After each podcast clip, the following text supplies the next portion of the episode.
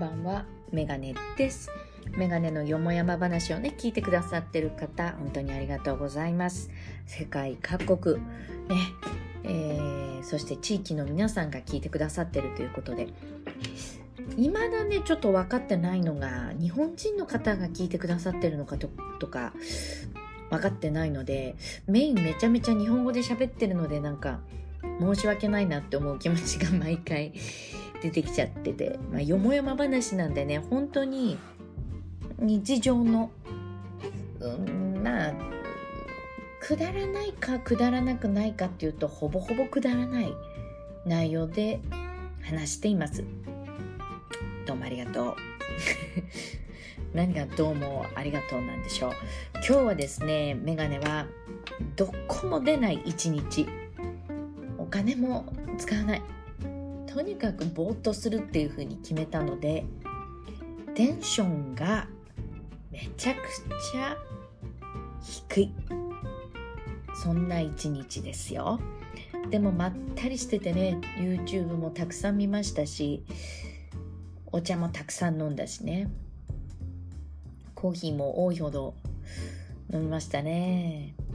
でやっぱりね動画とか見てると私が音楽も聴くんですけど20かわいいよね。あの最近出た曲が2曲ぐらい。メインが Take a Picture かな。ね Take a Picture Take a Picture とかってかわいいガランガランガランとかってかわいいとかって。そして Poppin' Shaking っていうコマーシャルとかの曲なのかな。タンタラタンタンタンタンタラタンタンタンタラタンタラタンやっぱりさすがこれは JYP さんが作ったのかな？それともお弟子さんが作ってるのかね？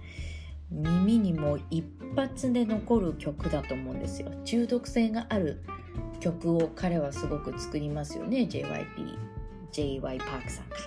ねだからすごいなといつも思いますね。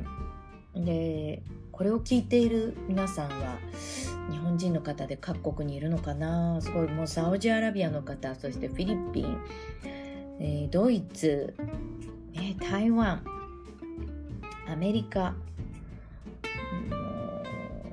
うほんとさまざまな地域国の皆さん聞いてもらって嬉しくって。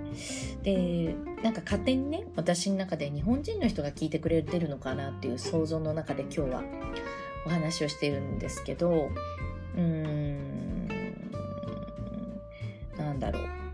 海外にいる時ってどんな曲聴いて心を落ち着かせたりとか一人になる時間をね過ごしてるかなってふとね思ったんですね。私が20もう何年前でしょう。ん2000年のことですから2020 20年前また21年前にカナダにねバンクーバーにいたんですがその時にはですねなんと超貧乏生活な一人暮らしをすることになって途中でね。で CD プレイヤーは買ったんですよ。あと空気で膨らます椅子も慌ててね買ってソファーもないし地べたにいつも座ってるわけにいかないし。で人から借りた白黒のテレビをつけて3チャンネルぐらいしか見れなかったかな。全部白黒よ。だからもうホッキーとかのホッケーホッキー ホッケーの何ゲームとか見てたけどカナダだからやっぱり。多くてね。まあそのホッケーのパッドっていうの球がちっちゃくて見えないのよ。って真っ黒でね。でいい時は選手同士が白目だったり黒目だったりとかこう色の明細でこう分かれるんだけども明明暗で明細じゃない明暗で分かれるんだけどもお互い濃い色の選手の時はどっちチームか分かんないのよ。それぐらいやっぱり白黒テレビって大変だなと思って見てた。だから主に CD で曲を聴いたりとかラジオを聴いたりとかしてたんですよね。でお世話になった CD があってなんかこれが一番落ち着くなと思ったのがキャロル・キングさんの「タペストリー」というアルバムをずっとずっと聴いてました他にはまあギターの曲とかも聴いてたけれども私的にはやっぱもうキャロル・キングさんのこの曲がよかったね。しびれたね。So far away え、もうここしか歌わない。いい歌よね。なす、な、なねななななななななななとかね。あと、ノリがいいところでは、I feel the earth move ななななちょっとごまかすと。もう本当にじわーっとくる曲で、心にくる曲でね、声も独特だと思うんですよね。で、ピアノ弾いて。で、私は勝手に、あ、アメリカのユーミンだなとかね、勝手に思って聞いてましたよ。ね海外に住んでる、もしね、日本人の皆さんが海外に住んでて、まあ今こういう、ね、時代じゃないですか。外に出て、安心してマスクをつけてつけてれば安心と思ってたら今度はねアジアンヘイトがあったりとかしてゆっくりしたいですよね。本当に外に出てゆっくりのびのびとしていたい。そう思ってる時に家でね皆さんどんな曲聴くのかなってふと心から思いましたね。それでまあ20年前のその時にはもうキャロル・キングさんにお世話になったという話をしましたけども実はメガネは前回 TOEIC 受けたって言ったかな。で受けてきた時にそれから全国通訳案内士の二次面接を福岡で受けた時にも実は20の20か音楽を聴いていましてね。その曲は「Step and Step」っていうデビュー曲ですよ。そだってもう出だしが「大丈夫よそのままで。うん。安心して遅れてないから」って歌ってくれるわけですよね。おばさん若い子に勇気づけられてます。ね。とそれとあと二重プロジェクト二次プロジェクトの時に作ってもらってたのかなこの曲は。虹の向こうへっていう二重の曲を聴いてなんかこうねアゲアゲの曲なんですよ。でその2曲をねやたらもう聴いてずっと聴いて試験会場に向かっていくっていうのが私の何勝ちミュージックなのかな。ね、二次面接の時もこれを聞いていきましたしもう半泣きで行きましたけどすごく面白かったっていうか楽しかったですね。今となってはもうこの曲を聴くと勝ちに行くっていう感じに。よかった本当に試験に受かっといてこれ落ちたらもう二度と聴きたくない曲になっちゃうじゃない？本当よかったなと思ってますね。皆さんはじゃあ今度は海外で落ち着かせるための曲じゃなくてま、海外でも国内でも日本でもね自分が頑張ろうと思った時試験に向かうとかそれこそ今新生活迎えている無事に迎えている皆さんは面接の時とかどんな曲を聴いて就活したのかななんて思っています。どんな曲聴いたかな？勇気があったらメッセージでも送ってね。あとやっぱり新生活は本当どうなのかな皆さん。私はあえて今日は外に出なかったけど新しく友達と出会ってちょっとお茶するみたいなことあったのかな。一応さ緊急事態宣言は終わったじゃない？けどみんながみんなやっぱりそれが終わってさ人の動きがあって大丈夫か？マンボウって言ってんだよね。ねまん延防止か。じゃないその読み方がマンボウでふざけてないふざけてるつもりは一つもないのよ。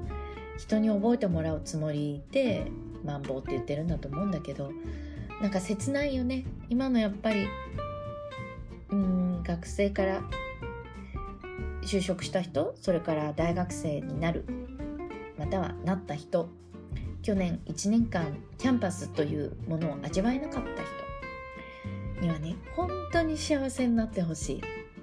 本当に私は教えたりしてる仕事を実際にしてるけれどもやっぱり見ててね辛かったかな。夢を持つために一生懸命英語の勉強したりとかしてくれてるのにね私何のために勉強してきたんだろうと言われてしまうことが多かったですね去年はね、まあ、本当に夢を諦めてほしくないっていうのがもうメガネもふざけてないねもうね。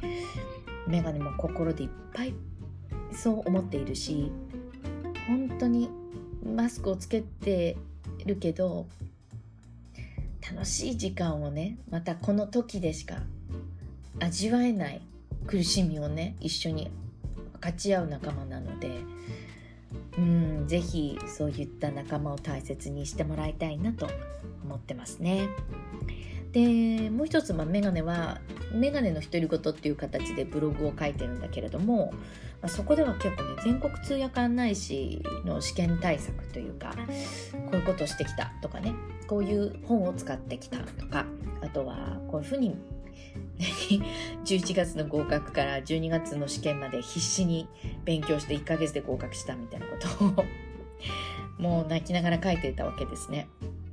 でどうなんだろう？皆さんはそういうの聞きたいのかな？やっぱり全国通訳案内士によもやま話って書いてるけどおしゃべりだけは聞きたくないのかな？うん。どうやって勉強するかとかどういう対策を取るのかとか聞きたいのかな？なんか一回私のブログにそういうの知りたいですっていうリクエストがあったりとかしてね。で今はきっとね一時対策に向かって皆さん頑張って勉強してるのかななんて思って。いるんですけど本当私の去年の今頃は結構真剣にやってましたよ。うん、で2020年の目標オリンピックに間に合わなかったから悔しくってせめてもオリンピックイヤーに合格したいって思ってたのでうんすごくすごくすごく感慨深い去年でしたよね勉強してきたのはね。そうそう。で2020年度の二次面接で結構ブログとか SNS とか Twitter とか見てたんですよね。それからインスタグラムとか。インスタグラムで聞いてくださってる方いるのよね。本当。嬉しいです。ありがとうございます。あのコメントにそう書いてくださったから。あの一気に多分その時にその話題をして一気にたくさんの方が聞いてくださって気づいてくれたのかな？ブログの。声のブログって書いたけど。ありがとうございます本当に。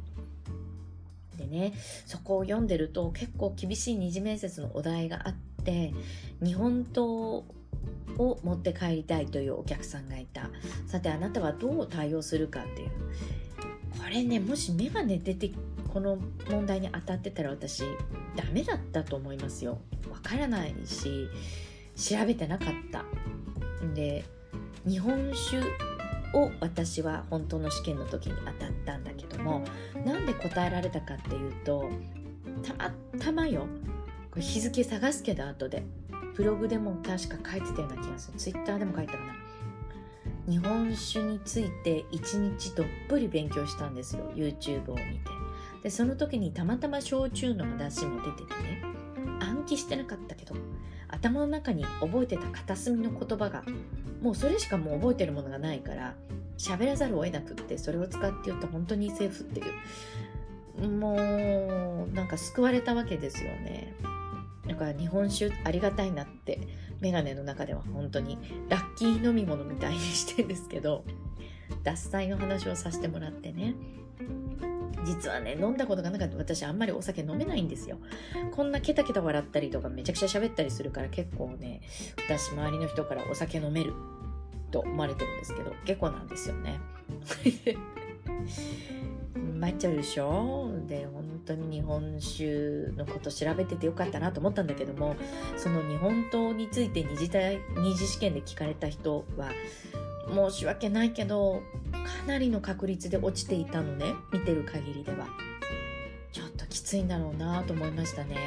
でね私の本当にためになって使ってた YouTube の先生がいて実はねハローアカデミーではなかったの。もう別のもう二次対策をしっかりやってるところを見つけて YouTube でねもちろん無料動画だったんだけど素晴らしくまとめるのがうまい先生で動画も一本一本短くて私はすごく良かったんですよ。決してに悪口を言うわけではないんだけどやっぱりハローの動画はやや古か古いものも出てなってきているっていうのが一つあるかなと思っててあれいつの動画なんだろう2010何年かな？地理とか歴史とかね私ももちろん地理ずっと見て勉強したけれどもその何て言うのかな？基本的なことも全くわからない人だったのでそれを見て大正解だったんですけどね。まあ日本刀に関してはね私もこう聞かれたら何て答えるんだろうと思って。文化財にあたるのねそして日本刀って。でその重要文化財というか文化財を外に漏らさない海外に流出させないためにもいろいろこう何て言うかな措置を取ってるのかな。でも持って帰れないことはないらしくってそれにびっくりまず。刀だよねみたいな。でもそのまま一緒に持って歩くっていうのはもちろんダメね。銃刀法違反になっちゃうからやっぱりダメなので。昔言ってたわよ。ディーン・フジオカがあの人結構レプリカとかの刀であのカンフーじゃないし何なんか練習してたんですって型をね。刀使って。そしたら職質にあったって言ってましたよ。銃刀法違反だからこれは本物かってなったわけじゃないですかね。うん。だからいろんな処理の仕方があるらしくて少なくともその書類を集めるのに話戻すけども日本刀は2週間かかると言ってましたね。でその私がためになったって言ってた、うんと、YouTube の動画の先生が最近あとね何だったかなアップをしてくれてて素晴らしい答えでした本当に。えっとねペペップだったかな英語学校っていうねブログブログもあるしホームページもあるしもともとサイマルの通訳の方だったのかな。だからもう知識はもちろんのこと切り返しはもちろんのこと英語力はもちろんのことっていう方ですよね。そうそうやっぱりこの方もあっさりともう TOEIC 満点だし英検1級だし結構私ブログに書いたんですよね。なんで資格にこんなにこだわるんだろうって。で本業の通訳とか翻訳やってる人ってあっさり取れると思うんですよね。だからツイッターとか見ても全然プロフィールにみんな書いてないほとんどの人。きっとね検定が嫌いとかってうんぬんとかじゃなくてもう持ってて当たり前っていうかもう取れて当たり前のレベルなんだなっていつも 思うんですよね。いいなそう言ってみたいなでも本当資格は私はやっぱり受けるべきだと思ってて自分大人になって日本に住んでてね頑張ったねってメガネちゃん頑張ったねなんて褒められることないんですよ。だからやっぱり自分で自信持つためには資格とか持ってるとね本当にいいんだろうななんて思いながらふとね今日のブログを書いたりツイッターの皆さんのコメントを結構いただいたんですよ。本当嬉しい。真剣に書いただね。きっとすごく熱量が熱量を持って書いたから伝わったのかなと思うとちょっと嬉しいです。結構今回は日本語で話しています。そして通訳案内士のことに関してね試験のことに関して私は少し多めに話しました。皆さんどんな内容がね好きなのかなと思って、えー、今日はちょっと話しています。ぜひぜひもしリクエストがあったらこんな話してねなんてあったら教えてください。参考になります。